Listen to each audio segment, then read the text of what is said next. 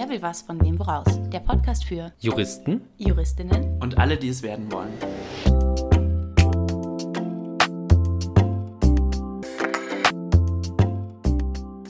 Ganz offiziell herzlich willkommen zur boah, Folge 36, 37. Ich muss das immer, ich muss mir das vorher angucken. Sonst für mich, für mich, Vincent, ist es die Folge 3.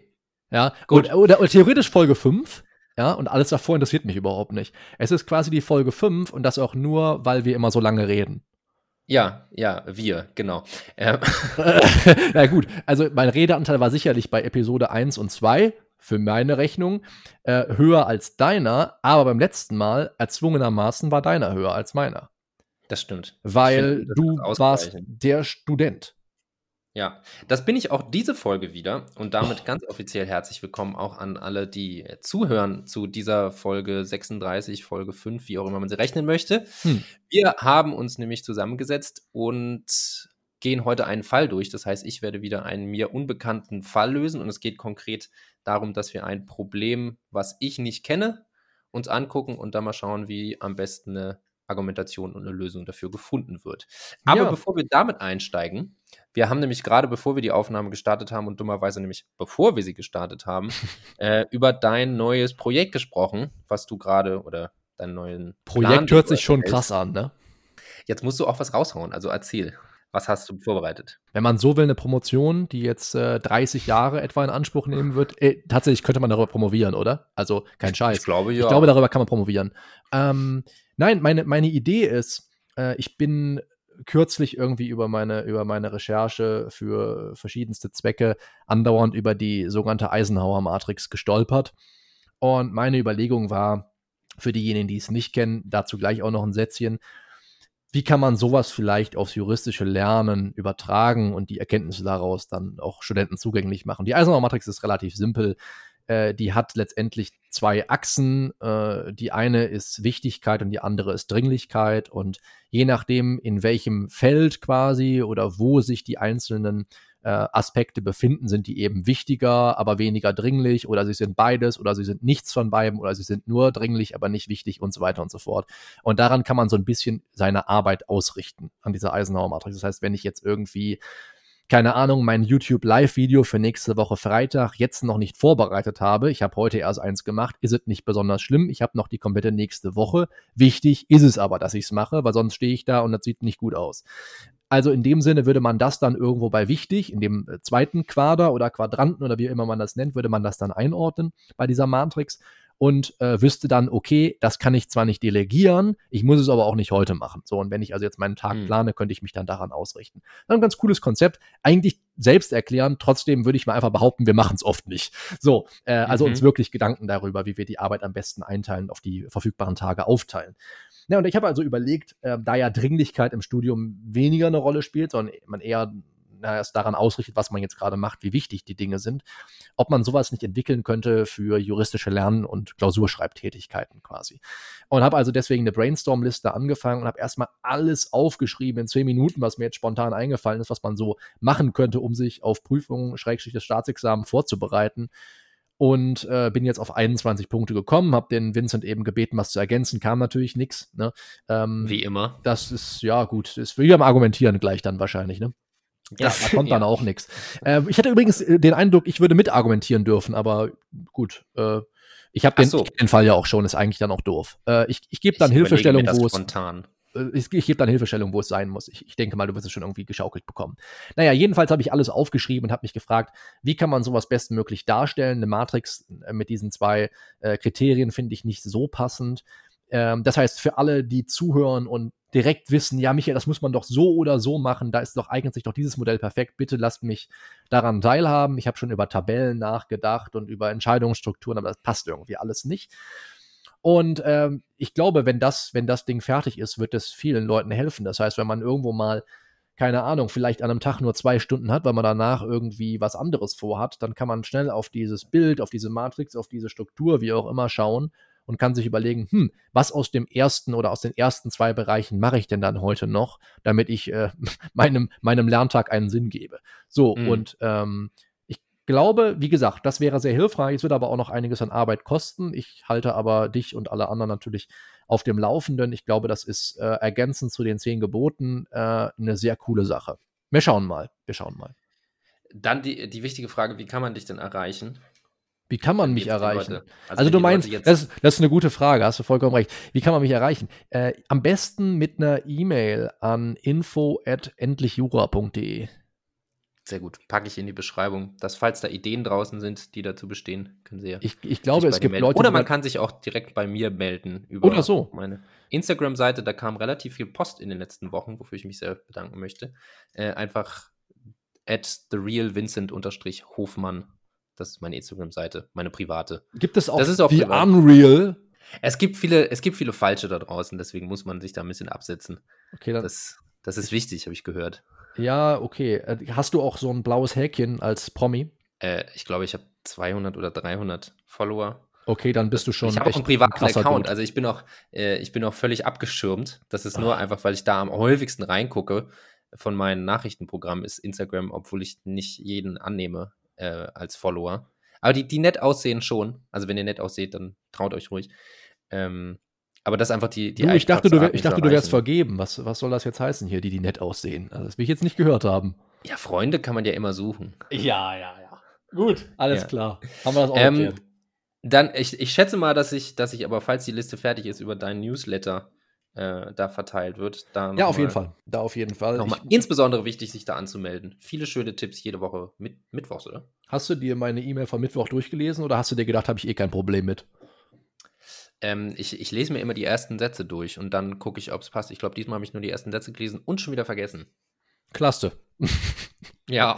es, ging, es, ging, es ging um Jura 24-7. Ah, ja. Und Weiß ich immer noch nicht. Ich glaube, aber es war weniger dein Problem. Nee, es ging im Endeffekt einfach nur darum, äh, wenn du so willst, eine Study-Life-Balance herzustellen und nicht zu glauben, dass wenn man mehr macht, man auch bessere Erfolge erzielt oder, oder mehr Erfolg erzielt, als ah, wenn man doch, einfach sich einmal strategisch überlegt, was so sinnvoll wäre. Ich mein, ein Satz, ist, den ich mir gemerkt habe, ist, ja. äh, der aus der jetzt fällt mir nur ein, Pauken ist kein Begriff, mit dem du assoziiert werden möchtest. so ist es. Das fand ich sehr schön. Ja, das ist schön, wenn es dir gefällt. Also, ähm, es, es, ist ja eigentlich nichts anderes als das, woran ich gerade arbeite. Äh, weil korrekterweise könnten die Leute dann ja sagen, na Michael, dann sag uns doch, was wir machen sollen. Ich meine nicht, dass ich es schon mal getan hätte äh, oder dass ich es nicht schon mal getan hätte. Denn ich habe ja auf dem, auf dem YouTube-Kanal auch schon viele Tipps in die Richtung gegeben, wie man am besten seine Lernzeit verbringt. Äh, aber wenn man es dann nochmal in einer, ja, whatever, Matrix oder sonstigen Struktur auf einen Blick hat, dann hilft es den Leuten vielleicht nochmal eher zu entscheiden, ich muss heute gar nicht acht Stunden am Schreibtisch sitzen. Mir reichen auch drei oder vier, denn ich weiß, was ich zu tun habe. So, das kann ja helfen. Und das gehört zu dem Konzept dazu. Ja, allgemein deine, deine Newsletter für die, die nicht angemeldet sind, äh, ganz äh, private Meinung, äh, sind, haben einen ganz netten Einblick in so andere Perspektiven, die genau auf die Richtung abzielen. Nicht alles muss so sein, wie man es im Rap vermittelt kriegt und dass man ständig lernen muss und diese mhm. Drucksituation, die halt aufgebaut wird. Die ja, genau. nimmst du ein bisschen weg. Das finde ich sehr schön. So, okay. genug gelobt, sonst, äh, sonst drehst du mir ab. Ähm, ich, Wieso? Sagen, ich darf doch gleich gar nicht argumentieren. Ich muss sowieso wieder nur zuhören. Das schaffst du eh nicht. Also, ähm, willst du den Fall vorlesen oder soll ich ihn vorlesen? Wir haben uns für Strafrecht entschieden, weil ich Strafrecht einfach nicht so gerne habe. Der Vincent hat ähm, sich für Strafrecht entschieden. Ja, also du hast es vorgeschlagen, ich habe es angenommen und gerne lese ich, ähm, gerne lese ich dir den Fall vor. Würdest du denn unseren lieben Zuhörern und Zuhörern auch die Möglichkeit geben, selbst den Fall zu öffnen, indem du ihn in der Videobeschreibung oder Podcast-Beschreibung verlinkst? Selbstredend. Klasse. Weil, was ist, wenn die jetzt nicht zuhören? So, das wäre nicht schön. Also in dem Sinne, äh, was ich auch verstehen kann. Wir haben jetzt auch schon wieder viel geredet und noch nichts gesagt. In dem Sinne. Richtig. Ähm, ja, ich lese den Fall vor und ähm, jetzt können wir natürlich zwei Dinge tun. Also soll ich dich quasi direkt auf das Problem stoßen ähm, und du versuchst es dann zu lösen oder willst du erstmal selber überlegen, hm, was ist eigentlich der Straftatbestand, unter dem ich das Problem äh, eröffnen muss, was ist, das, äh, was ist das Tatbestandsmerkmal, wo das Problem sich dran entfacht und so weiter oder, oder wie würdest du es gern machen? Nicht gerne so, wie ich es in der Prüfung machen würde. Also okay. nach Schema. Dann let's do it. Also, A, Rauf, Entschuldigung, der rauft nicht. Kennst du überhaupt Raufen? Ist Raufen ja. ein Begriff bei euch? Äh, ich glaube, wir sind noch eine Generation, oder? Nein, ich meine jetzt wegen des Bundeslands. Ach so. Wenn ich Ach zu so, meiner ich dachte, Frau manchmal Sachen sage wie Kürmel, dann guckt die mich nur an. Ach so. Raufen, ist, das ist doch, also sich die Haare raufen oder sich auch gegenseitig, also. Sich gegenseitig raufen, vor allem. Ich habe mit meinem Ja. Opa viel gerauft früher. Ja, doch, doch, das ist, glaube ich, ein gesamtdeutscher Begriff. Okay, das ist aber gar nicht das, was ich sagen wollte. Was ich sagen wollte ist, A raucht auf seinem Hof eine Zigarette und wirft die noch glühende Kippe achtlos zu Boden. Überrascht muss er kurz danach erkennen, dass sich wegen der langen Trockenzeit hierdurch ein von ihm am Wegesrand gelagerter Heuballen entzündet hat und die Flammen in Windeseile auf die Wände und das Dach seines seit langem ungenutzten und verschlossenen, circa zwei Quadratmeter großen und ein Meter hohen hölzernen Hühnerstalls wert 500 Euro übergreifen. Entsetzen trifft ihn, als ihm gewahr wird, dass sich der Wilderer W. in der Wegböschung im Schatten der Hütte zur Ruhe gelegt hat. A erkennt sofort, dass in wenigen Augenblicken brennende Bretter auf den schlafenden W. stürzen werden und weder ein Wecken noch ein Löschen der Hütte die höchste Not für dessen Gesundheit zu beseitigen vermögen. So eilt er in allerletzter Sekunde zur W. und zieht ihn an seinem Arm aus der Gefahrenzone, bevor die brennenden Überreste des Stalls eben dort zusammenbrechen, wo W. zuvor gelegen hat. Darf ich ganz kurz was zu dem Sachverhalt sagen? Bitte. Erstmal klingt der, als hätte jemand in den 70er Jahren geschrieben. Ja, ich Ähm, als ihm gewahr wird. So, Ja. ja, äh, und äh, zu beseitigen Vermögen. So, aber vor allem, vor allem habe ich kürzlich erst gelesen, dass die optimale Verständlichkeit für Sätze maximal neun Wörter bedeutet. Wie kann man so lange Sätze machen? Ich sehe viele, viele Kommata. Ne? Also es sind, es sind ja im Prinzip nur zwei Sätze. Es sind zwei Ja. Ab Absätze und mit jeweils, äh, warte mal, hat der, ja gut, der erste Satz ist noch relativ kurz und danach wird es einfach nur lang. Ja gut, hilft ja, nichts, man muss es trotzdem bearbeiten. Ja. Gut, aber spannend. Also die deutsche Presseagentur empfiehlt, äh, wenn man wirklich die, das Verständnis beim Leser sicherstellen will, nur neun Wörter pro Satz zu benutzen. Ich glaube, da ist was Sinnvolles dran. Ja. Gut. Ist das ein Originalsachverhalt oder hast Ja. du dir den ausgedacht? Ja, den habe ich ja nicht, ich bin doch in den 70ern nicht geboren. Ich bin doch noch jung. Also er, kommt er tatsächlich aus den 70ern? Nee, nee, oder? nee, der ist, der ist, ich könnte es jetzt nachgucken, aber der ist maximal von 2013. Also Ah, okay. noch jünger, vielleicht sogar noch jünger, aber, aber der ist, ich, ich, ich meine, ich hätte was mit 2013 im Kopf. Also es ist eine Frechheit. Gut. Ich sehe keine Fallfrage. Das ist ja das Ding. Deswegen fragte ich dich ja, soll ich dich so ein bisschen anleiten? Denn diese Übung, äh, wie, du, wie du sehen kannst, läuft auf das Bilden einer Analogie hinaus. So. Hm. Ähm, das heißt, dieses, diese Datei nennt sich Übungsblatt Analogie. Denn ich hatte einen äh, Kandidaten im Coaching, der das gezielt üben wollte. Mhm. Und deswegen sollte er erst einmal zunächst fragen, natürlich hier in der ist die Fallfrage relativ klar, wie hat er sich strafbar gemacht. Aber was ich jetzt zum Beispiel alles mit dir ungern durchgehen würde, ist, welche Tatbestände alle in Betracht kommen. Ich will schon mit dir so ein Stück weit aufs Problem springen. Mhm. Und dann möchte ich nämlich eine der Techniken, über die wir in den letzten Wochen äh, vermehrt gesprochen haben, mit dir anwenden. Und äh, dir wird äh, wahrscheinlich gleich klar werden, worauf ich hinaus will. So, also äh, ich möchte einfach nur, ich glaube, da sind wir uns einig, mit dir irgendwas aus der Brandstiftung prüfen. Und vor allem Mhm. möchte ich mit dir den Weg des geringsten Widerstands gehen. Also ich möchte den Tatbestand mit dir einmal rauspicken, von dem wir beide glauben, der geht hier am ehesten durch. Jo. Wollen wir vielleicht da erstmal ansetzen? Ja, gerne. Gut, dann äh, mach doch mal Brandstiftung. Ja, dann also im Zweifel der Weg des geringsten Widerstandes der Grundtatbestand, oder? Äh, Im Prinzip würde ich auch sagen, ja, jetzt müssten wir überlegen, welchen Grundtatbestand. Denn die Brandstiftung ist ja etwas schwierig in der Struktur und hat verschiedene Grundtatbestände. Und ich glaube, den, den du meinst, den mein gar nicht ich. Ich meine den 306. Du meinst wahrscheinlich 306a? Äh, nee, auch nicht. Äh, aber wir reden mal über 306, ähm, wenn wir mal kurz reingehen. An welchem Merkmal wird es hier schwierig? Also, und damit meine ich nicht das Tatobjekt. Ne? Wir können mal zusammen reinlesen, 306 Absatz 1. Wer fremde Land-, Ernährungs- oder forstwirtschaftliche Anlagen oder Erzeugnisse. Also äh, bei der Fremdheit wird es schon schwer Mhm. ähm, weil das ja hier offensichtlich sein eigener Hühnerstall ist. Ähm, das ist aber nicht weiter schlimm, weil 306a, was macht der nämlich? Der lässt das Fremde weg, wenn ich jetzt gerade beim Überfliegen richtig sehe. So ist es. 306a Absatz 2 sagt nur, wer eine in 306 Absatz 1 Nummer 1 bis 6 bezeichnete Sache in Brand setzt oder zerstört, bla bla, und dadurch einen anderen Menschen in die Gefahr einer Gesundheitsschädigung bringt. Also das scheint mir weniger das Problem zu sein. Also Mhm. im Tatbestand gibt es trotzdem ein Problem. Äh, was würdest du sagen, warum der 306a Absatz 2 in Verbindung mit 361 Nummer 6, sage ich jetzt einfach mal, nicht funktioniert im Endeffekt? Bezeichnende Sache in Brand setzt, ganz oder teilweise zerstört. Also entweder am in Brand setzen, weil das ja nur, also die nur durch Brandlegung ganz oder teilweise zerstört. ich glaube, das kriegen wir hin. Ich glaube, da kommen, da kommen wir drüber weg. Ja. Äh, die Gefahr einer Gesundheitsschädigung. Boah, man bräuchte eine konkrete nee. Gefahr, aber wenn man jetzt hier. Ja, die haben wir ja eigentlich. Sieht, eben, die haben wir, wenn man hier sieht, äh, kurz darauf brechen ja diese Überreste des Stalls dort zusammen, wo er zuvor gelegen hat. Ich meine, ist ja dieser berühmte beinahe Unfall oder diese beinahe äh, Realisierung der Gefahr. Also das ist auch nicht das Problem.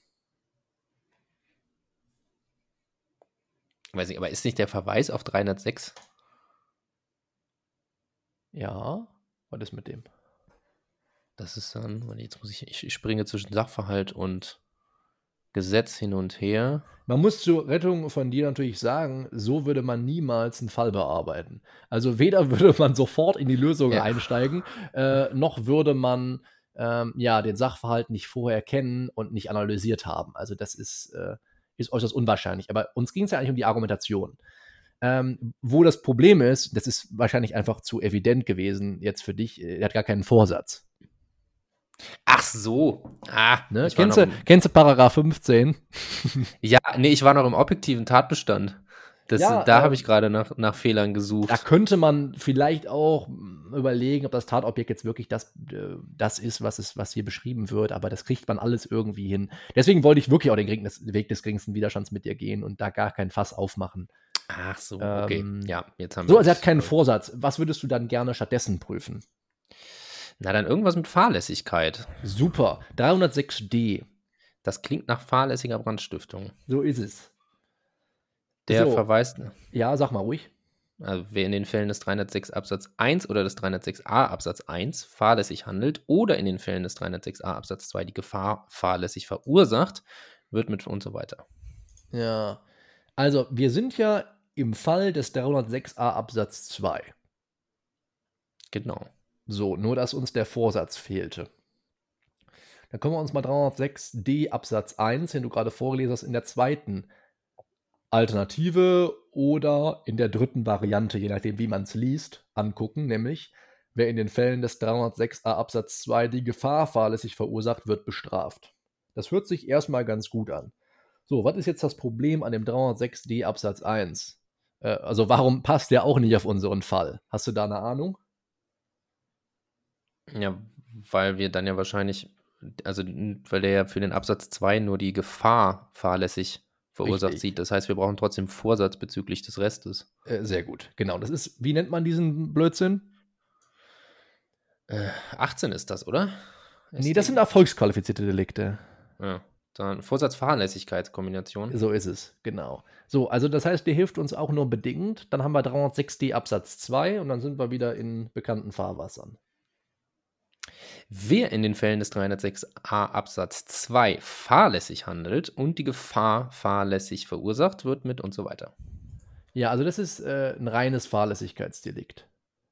So, und jetzt würde ich einfach mal behaupten, das ist das, was wir suchen. Und das ist der Weg des geringsten Widerstands. Ja.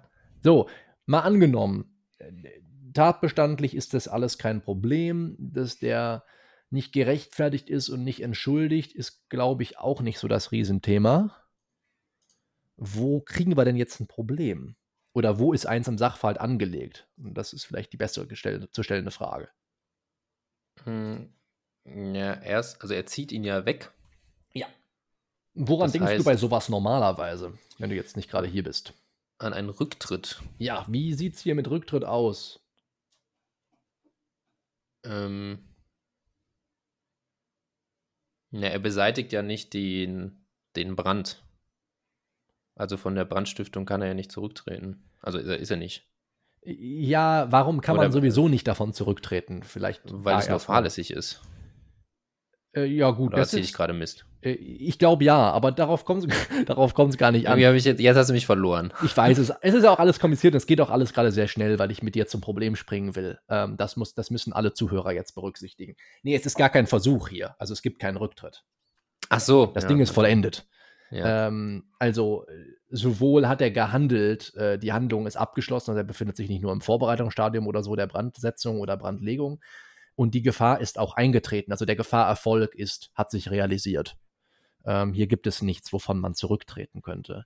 Es gibt aber, also man nennt das übrigens kopierte Erfolgsdelikte. Kopierte Erfolgsdelikte sind diejenigen, die so früh schon in ein Vollendungsstadium gelangen, obwohl man rein materiell noch von einer qualifizierten Versuchshandlung sprechen würde. Ähm, also es ist keine bloße Vorbereitungshandlung, dieses Stadium muss überschritten sein. Es ist aber eine qualifizierte Versuchshandlung, ähm, sodass nicht zwingend wirklich eine eine Beendigung des Delikts im klassischen Sinne in Betracht kommt, beziehungsweise das Rechtsgut oder das Recht wirklich verletzt werden muss. Darauf kommt es bei diesen kopierten Erfolgsdelikten mhm. nicht an. Äh, bestes Beispiel, was, wo auch jeder einen besseren Zugriff drauf hat, ist sicherlich 267 Absatz 1, erste Variante, sprich das Herstellen einer unechten Urkunde. Das ist auch ein kopiertes mhm. Erfolgsdelikt. Du kannst im stillen Kämmerlein äh, ein anderes Examenszeugnis für dich herstellen, kannst es nie benutzen und machst dich trotzdem strafbar und davon kommst du auch im, erst einmal dem Grunde nach nicht mehr los.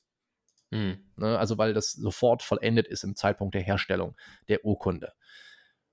Wenn du in dem Zeitpunkt den Rechtsverkehr täuschen willst, ob du es dann tust, also ob dann wirklich äh, der Rechtsverkehr getäuscht wird, darauf kommt es dann gar nicht an. Deswegen sage ja. ich, man kann diese klassischen Erwägungen zur Beendigung und Rechtsguts- und Rechtsverletzung gar nicht anführen. Okay, soweit, so gut. Also das scheint mir nicht das Problem zu sein mit dem Rücktritt, aber der Gedanke dahinter ist trotzdem der gleiche. Mhm. Was könnte man vielleicht jetzt überlegen? Äh, 306e? Ja, 306e. So, und dann, wenn wir uns die drei Absätze angucken, finden wir auch ziemlich schnell das für uns passende. Ähm, wahrscheinlich Absatz 2. Mhm. Nach 306d wird nicht bestraft, wer freiwillig den Brand löscht, bevor ein erheblicher Schaden entsteht. So. Wir haben den Sachverhalt jetzt einmal gehört. Äh, du hast es eben schon gesagt. Er hat den Brand nicht gelöscht. Ja. Was denn nu? Da wir auf eine Analogie hinaus wollen, könnte man sich überlegen, ob er dadurch, dass er ihn weggezogen hat, ja ähm, trotzdem tätige Reue gezeigt oder geleistet? Wie, was, was, was tut man mit tätiger Reue? Hm, zeigen wäre mir, glaube ich, zu zivilrechtlich so. Der Mangel zeigt sich und so. Das sind alles. Ich, hier geht es ja wirklich um eine Handlung. Es ist ja trotzdem eine Rettungshandlung. Ähm, ja. Deswegen würde ich sowas wie leisten oder so benutzen. Ich will, oder tätige Reue üben. So würde ich sagen. Ja. Äh, ich glaube, das steht auch irgendwo im Gesetz. Ist aber auch egal. Äh, wir sind jetzt auf jeden Fall da, wo wir hin wollten. So, äh, vielleicht ein Satz äh, vorneweg. Die meisten äh, Zuhörerinnen und Zuhörer werden es wissen, aber warum kann man jetzt hier 306e Absatz 2 überhaupt gegebenenfalls analog anwenden? Gibt es da nicht sowas wie Analogieverbote im Strafrecht? Ja, aber das wäre ja täterbegünstigend. Ah ja, okay. Also es gilt ja. nur für täterbelastende Anwendung der Rechtsnorm. Ja, da ist Analogieverbot. Okay, leuchtet ein. Gut. So, jetzt habe ich ja eben schon angekündigt, ich möchte mit dir eine Technik erproben, über die ich schon oft gesprochen habe und an der du ja aktuell auch dran bist und sie regelmäßig praktizierst und übst und nichts anderes werden wir jetzt tun. Ich möchte mit dir eine Normalfallüberlegung machen. Ich möchte mit dir einen tatsächlich einfachen Fall bilden und den mit dem Klausurfall hier vergleichen. Und mhm. dann möchte ich, dass wir zwei Spalten in einer Tabelle bilden und links schreiben wir Gemeinsamkeiten hin und rechts Unterschiede. Und dann überlegen wir mal, was es für Gemeinsamkeiten zwischen den beiden Fällen gibt und was für Unterschiede. Das klingt schön. Ne? Finde ich auch. Denn dann haben wir nämlich automatisch die Argumente, die wir auf, in beide Spalten schreiben, schon so, dass wir sie später verbraten können. Was, was ist denn der tatsächlich einfache Fall, den du dir vorstellen kannst von 306 äh, E Absatz 2? Hm, er nimmt einen Eimer Wasser und kippt ihn rüber und der Brand ist gelöscht. Jo, so ist es. Ne, oder je nachdem, wenn das Tatobjekt etwas größer ist, könnte man auch mit dem Schlauch kommen oder so, aber ja. So ist es. Gut. Dann lass uns mal die beiden Fälle vergleichen. Welche Gemeinsamkeiten, Unterschiede fallen dir ein? Womit würdest du gerne anfangen? Wir können auch querbeet. Du musst sie dann nur eben in die jeweils richtige Spalte einfügen. Äh, Gemeinsamkeit ist, dass er die bedrohte oder in Gefahr befindliche Person rettet und von ihr die Gefahr abwendet. Das hat man beim Löschen auch. Ja, genau. Also in beiden Fällen wird das ja, Subjekt des, der Tat irgendwie ähm, wird, ja, wird der erhebliche Schaden, wie der Tatbestand hier schon sagt, ähm, abgewendet, bevor er eintreten kann. Ja. Das könnte man jetzt erstmal als Gemeinsamkeit festhalten. Das wäre dann automatisch auch ein Pro-Argument, also für die analoge mhm. Anwendung. Was fällt dir sonst noch so ein? Ähm, dagegen, dass also ein, er, ein Unterschied? Genau, ähm, dass er nicht den Brand löscht und es also es nicht mal probiert. Weder, äh, den, weder ja, den Erfolg noch die Handlung hat. Ja, allerdings ist das ja schon Grundvoraussetzung für eine Analogie. Ach so. Dass ja. diese Voraussetzung nicht Stimmt. vorliegt. Ähm, sonst könnten wir nicht in analoger Anwendung sprechen. Ist übrigens ein, äh, äh, also schön, dass du in das Fettnäpfchen getreten bist, ist ein sehr beliebter Rechtsfehler ähm, zu sagen, dass, dass die Fälle ja nicht vergleichbar seien, weil das eine ist ja nicht das, was das andere ist. Ähm, mhm. Aber ja. äh, man, kann das, man kann das sehr geschickt anstellen und manchmal fliegt es nicht auf, aber ich bin natürlich gewitzt, ich erkenne das sofort. Ja, ähm, genau, das ist also die Grundvoraussetzung für eine Analogie, da können wir leider nicht mit weiterkommen. Ähm, was haben wir denn noch? Was, also vielleicht nur als Tipp, ich habe, das habe ich bei der, bei der Episode, weil wir über Normalfallüberlegungen gesprochen haben, äh, auch gesagt, mir hilft es sehr, mal zumindest gedanklich die Augen zu schließen und beides wie einen Film vor dem inneren Auge ablaufen zu lassen. Und ich finde, je bildlicher man das hat, das ist jetzt erstmal eh klar, weil äh, ne, ein Bild sagt mehr als tausend Worte und es ist ja für das Gehirn tatsächlich auch so.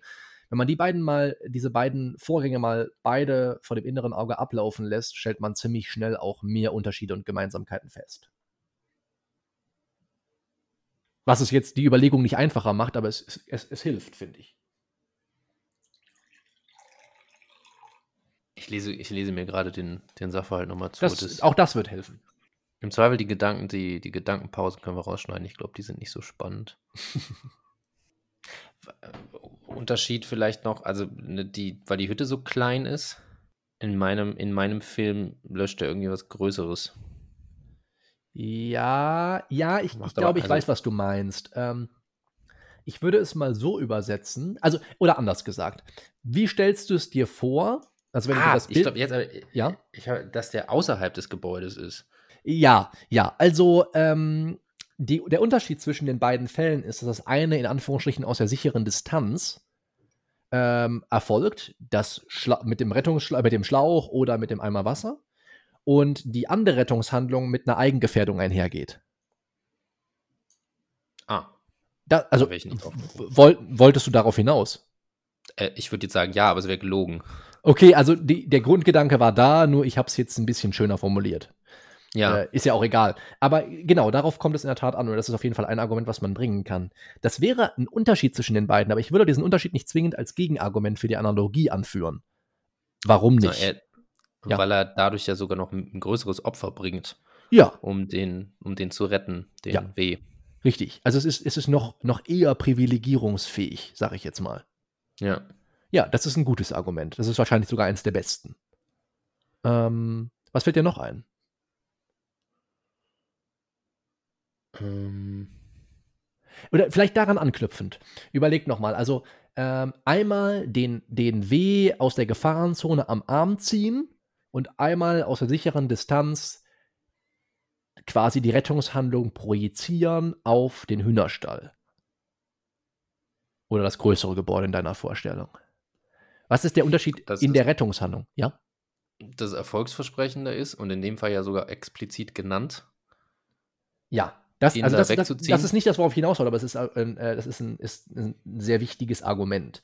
Äh, was aber sicherlich auch ähm, gar nicht zwingend aus der Normalfallüberlegung hervorgeht, sondern vielmehr aus einer Telos-Überlegung beim 306e Absatz 2.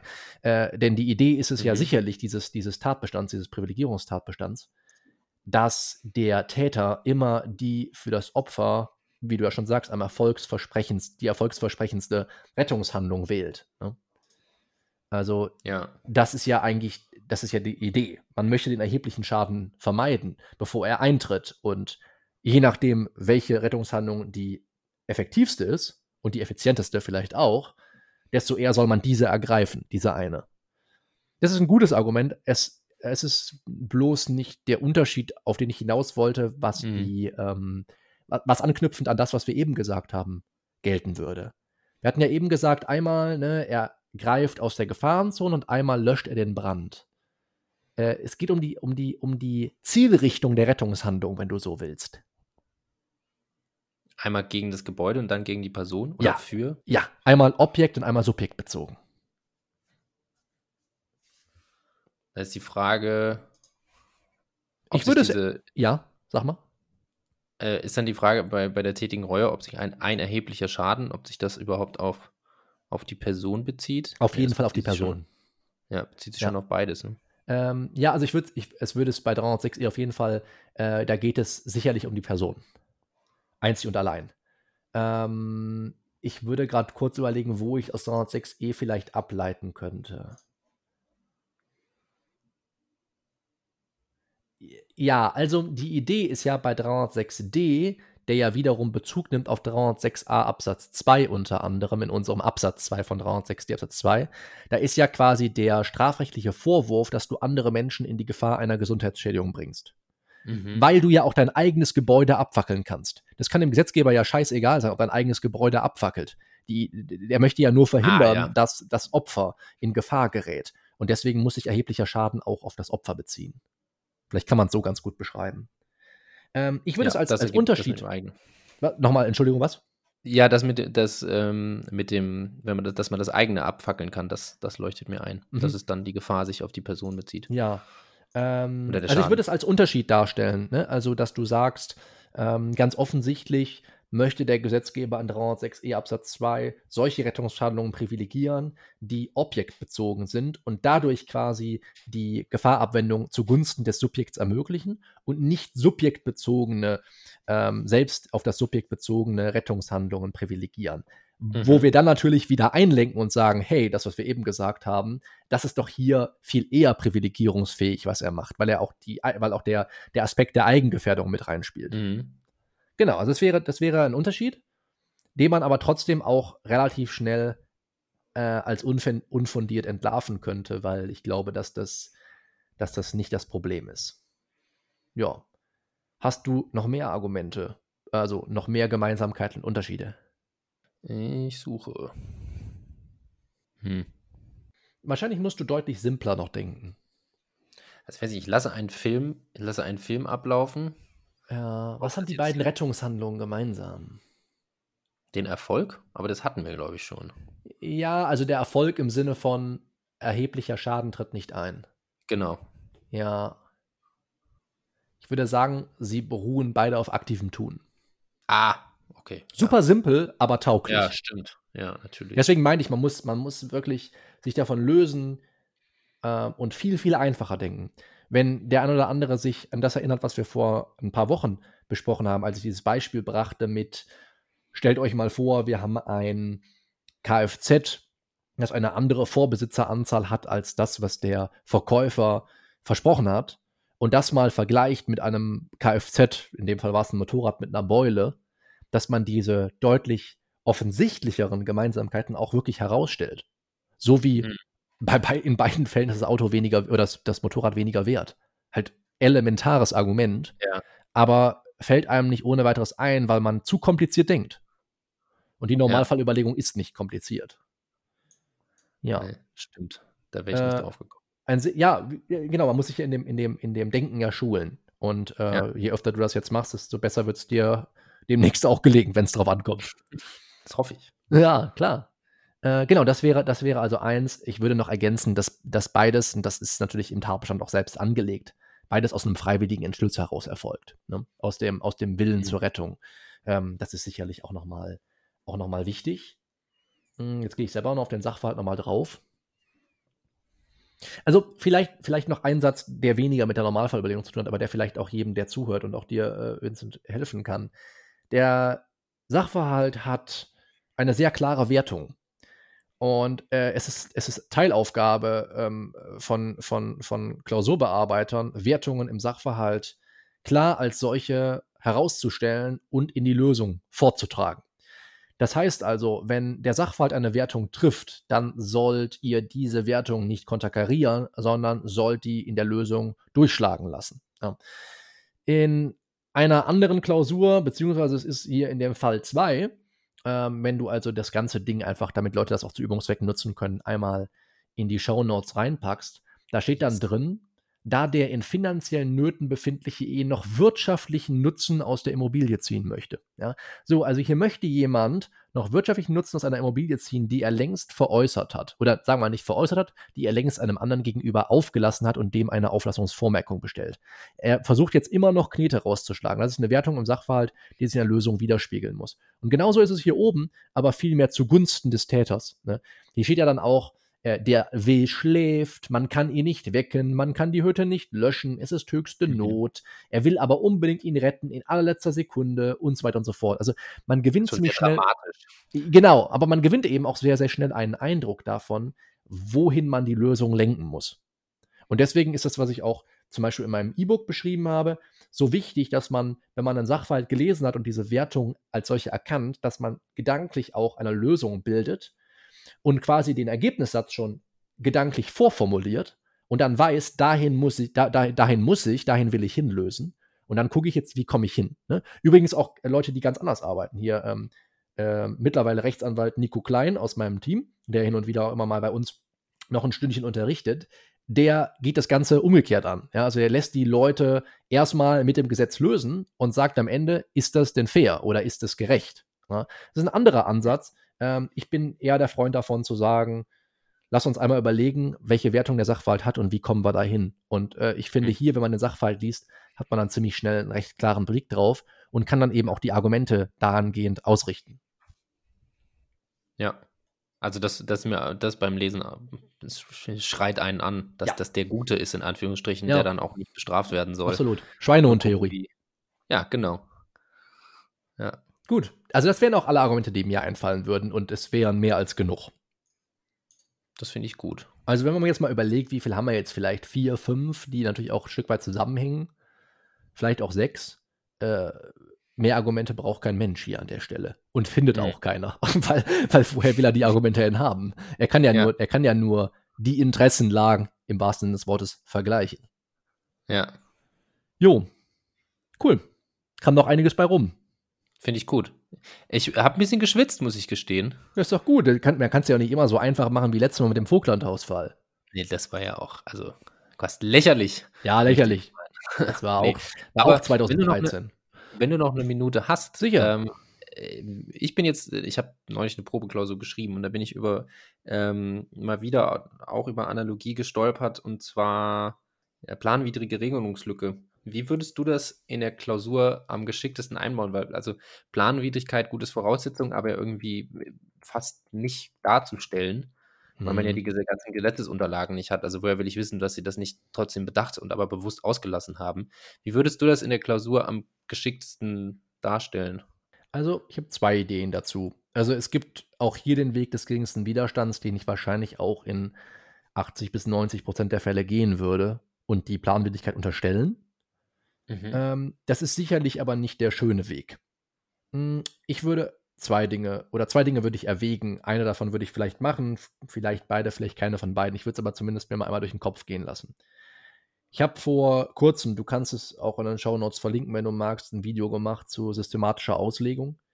Mhm. Und ich habe gesagt, dass das Bulle? eine, genau, Bulle, korrekt. Du hast es dir ja, gemerkt, hervorragend. Weißt du, wie lange ich nach einem Akronym gesucht habe? Hör mal, ja. Gott sei Dank ist mir noch eins eingefallen. Du hast es dir gemerkt. Perfekt. Ja. So, und das eine L steht für lückenlos oder Lückenlosigkeit. So, das sind also, wenn du so willst, fünf Anforderungen, die, wenn Gesetze perfekt wären oder wenn die Gesamtheit an Rechtsnormen perfekt wäre, sie erfüllen würden. Und dann würde man immer sagen, das Gesetz ist lückenlos. Das heißt, der Gesetzgeber würde ein Gesetz am Reißbrett entworfen haben und würde jeden denkbaren Fall, den er für regelungsbedürftig hält, auch geregelt haben. So wenn man diese Grundannahme erstmal für sich annimmt, dann würde man sagen, lass mal mit der Planwidrigkeit eher vorsichtig sein. So, weil der Gesetzgeber hat ja versucht, all diese Fälle zu regeln. Und dann würde ich im zweiten Schritt überlegen, ob das, was an Fall jetzt hier vorliegt, vielleicht eher etwas ist, was an praktischer Relevanz erst nach Erlass des Gesetzes gewonnen hat. Dass man zum Beispiel solche Sachen wie, was, was hatte ich jetzt kürzlich, wo ich über die Planwidrigkeit nachgedacht habe, ähm, Handeln unter fremden Namen. Handeln unter fremden Namen ist ja ein Riesending, ähm, gerade im Internet, weil man einfach fremde Rechner, fremde Accounts und so ohne weiteres benutzen kann, ohne sich als Vertreter ausgeben zu müssen. Das ist aber etwas, was der Gesetzgeber um 1900 nicht hat regeln können, weil er die praktische Relevanz desselben nicht erkannt hat oder nicht erkennen konnte. Und äh, deswegen sind gerade so Fälle wie die Identitätstäuschung äh, im, im, Internet unter anderem eben, äh, ja, haben kein Regelungsbedürfnis gehabt und hatten sich jetzt aber erst in der, in der, in der, Neu in der, neuesten, der neuesten Zeit mit dem Internet dann in den, nächsten, in den letzten 20, 30 Jahren irgendwo erst entwickelt. Mhm. Ähm, so, und man kann dem Ganzen auch Rechnung tragen durch die analoge Anwendung der 164 fortfolgende. Ähm, deswegen geht das bei der Identitätstäuschung. So, aber das, mhm. ist, das ist was, was bei der Planwidrigkeit sicherlich berücksichtigungsfähig ist. Das wäre also eine Überlegung, die ich hätte. Ist das vielleicht einfach ein Sachverhalt, ähm, der so in der, an der Relevanz erst in den letzten Jahren zugenommen hat und vorher gar nicht regelungsbedürftig war. Das ist das eine. Das andere ist auch wieder unter Zugrundelegung, dass es jetzt eigentlich lückenlos ist. Ähm, gibt es vielleicht irgendwo Wertungen ähm, in bestimmten Regelungskreisen, in bestimmten Fächern, wenn du so willst? Ich bleibe jetzt mal beim Beispiel des BGB, ähm, die eben eine analoge Anwendung einer anderen Norm von vornherein unmöglich machen könnten. Woran ich gerade denke, ist tatsächlich diese Geschichte mit der Untervermietung, über die wir ähm, im zweiten Teil gesprochen haben, bei der Vogtlandhausklausur äh, beim letzten Mal. Und zwar ist da ja die Überlegung gewesen, kann man 816.1.1 vielleicht analog anwenden? Also ob man quasi dieses Erfordernis der Verfügung bei der Vermietung auch ähm, oder mit der Vermietung überwinden kann, sage ich jetzt einfach mal. So. Und dann mhm. könnte man überlegen, gibt es nicht eigentlich relativ starke Wertungen, die eine solche Analogie von vornherein nicht als planwidrig erscheinen lassen. Zum Beispiel 540. Die Position des Untervermieters äh, und äh, die gesicherte Position, die dadurch der Untermieter gewinnt, äh, sind sehr stark. Ja, also 540 räumt ja unter anderem dann auch dem Hauptmieter, Schrägstrich Untervermieter, auch ein Kündigungsrecht ein für den Fall, dass ohne wichtigen Grund die Untervermietung nicht gestattet wird und so. Also ich glaube, so oder so ähnlich heißt es auch im Normtext. Ähm, also es ist eine, eine, starke Wertung, die unter anderem auch gegen eine Planwidrigkeit streiten kann. Das sind alle Gedanken, die ich dazu habe. Ehrlich gesagt würde ich das nicht äh, zerdenken. Ähm, unterstellen ist erstmal legitim, immer von der Lückenlosigkeit ausgeht, nach starken Wertungen in einem anderen Bereich suchen, der nicht dem entspringt, äh, ähm, wo wir uns aktuell, wo wir uns aktuell eine Norm zur Analogie ausgeguckt haben und ähm, die, die praktische Relevanz des Problems, des Sachverhalts ähm, überdenken, ob der Gesetzgeber das überhaupt regeln konnte. Mhm. Jo, das sind meine Gedanken. Klingt gut. Finde ich auch. Bin, bin auch selber jetzt überzeugt. Hab mich jetzt überzeugt. Ja. Das finde ich gut. Vielleicht es war, so, es war so unbefriedigend, dann einfach zu schreiben, ja, es liegt äh, die, die Regelungslücke, so, danke, ja. ist auch planwidrig, das dann einfach festzustellen, weil irgendwie es hat also nichts festzustellen. Ja, ich weiß, es ist nicht so schön. Was du tun kannst, eine klausurtaktische Überlegung, wenn du die Analogie eh verneinst, fang einfach mit der vergleichbaren Interessenlage an.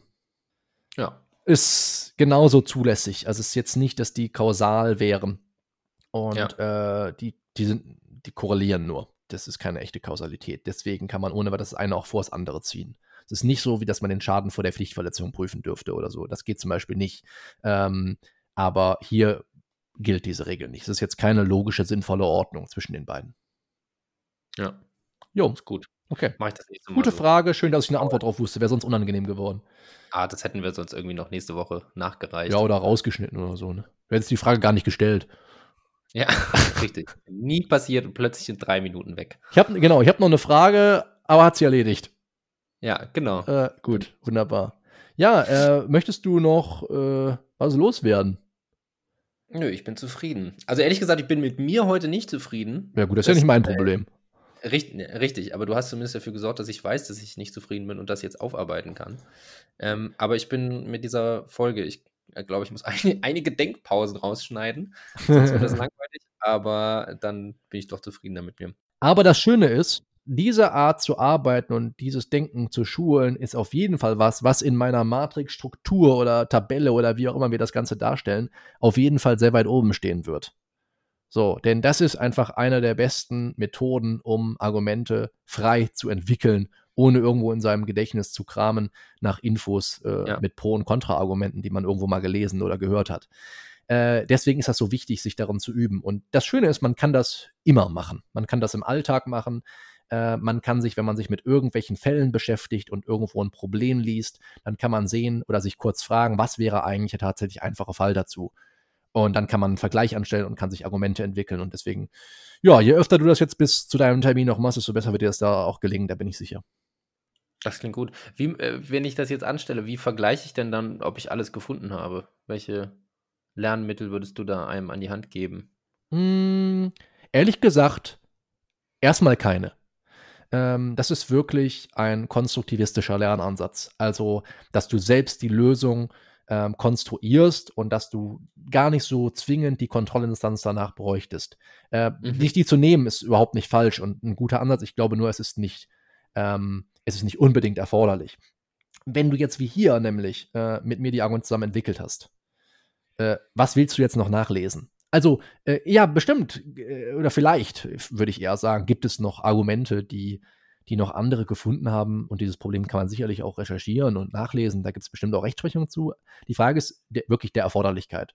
Ja. Ähm, wenn du bei einem Problem wirklich hängst und keine Gemeinsamkeitsunterschiede ausmachen kannst, ähm, und damit meine ich wirklich auf weniger als, sagen wir mal, drei Argumente kommst. All- Alles, was unter drei Argumenten ist, ist ein bisschen dünn. Ähm, dann würde ich es gezielt nachlesen. Ansonsten würde ich mir eher den Kopf darüber zerbrechen, wie kriege ich mehr zusammen? Mhm. Oder halten die, die ich gefunden habe, wirklich stand? Mhm. Ähm, sind das wirklich gute Argumente, die ich aus, der Tats aus einer tatsächlichen einfachen Fallüberlegung ähm, erarbeiten kann? Ähm, und dann würde ich im zweiten Schritt aber ehrlich gesagt ähm, ein klassisches Lehrbuch, äh, einen Aufsatz vielleicht eher, ähm, wenn man denn möchte, äh, äh, stichprobenartig bedienen. Und dann würde ich einfach mal schauen, welche Argumente haben die denn so oder so ähnlich auch, die ich auch erarbeitet habe. Es ist, es ist, äh, es ist sehr, sehr bestätigend, ähm, wenn man dann feststellt, dass, oder tut sehr gut, sollte ich eher sagen, dann bestätigt zu werden, wenn man dann die Argumente auch so gefunden hat, wie sie Mhm. an den jeweiligen Aufsätzen in Lehrbüchern dargestellt sind. ja. Aber es ist nicht zwingend. Ähm, wichtiger ist, ist äh, den Normalfall zu festigen. Äh, ich bin da ein großer Fan von Karteikarten. Ähm, kannst du in Repetico ja auch so eingeben, was ist der Normalfall von? So, von 306e Absatz 2 StGB und dann schreibst du auf der Rückseite die Geschichte. So, und kannst dich damit abfragen. Und das kannst du mit allen anderen Normen auch machen oder mit einzelnen Tatbestandsmerkmalen. Ja. Ja, genau. Also das, das, das ist deutlich wichtiger und wenn man wirklich mal weniger als drei Argumente hat, dann kann man das gezielt auch aufarbeiten. Sehr schön. Okay. Cool. Das war als praktischer, praktischer Tipp noch zum Ende. Ja, Gut, dann jetzt aber wirklich, ich danke dir ganz herzlich. Äh, Ja, Hat Spaß gemacht. vielen Dank dir, mir auch. Aber das ist ja auch gut so. Dann, äh, wer weiß, was noch kommt. Ich kündige hier nichts mehr an. Aber ich meine, ich bin positiv gestimmt für die, für die Zukunft. Ja, ich auch. Also ich habe mich jetzt schon voll darauf eingeschossen und äh, wollte es jetzt hier als äh, zusätzliche, äh, zusätzliches Nutzen meiner Zeit äh, dauerhaft ansehen. Deswegen, äh, wir schauen mal, was, was die Zukunft wichtig bringt. und dringend. Podcast aufnehmen ist wichtig und dringend. Ja, zumindest freitags, wenn wir uns verabredet haben, würde ich mal behaupten. Ja, ich würde es dringend. Also, vielen Dank und äh, ja, bis hoffentlich bald.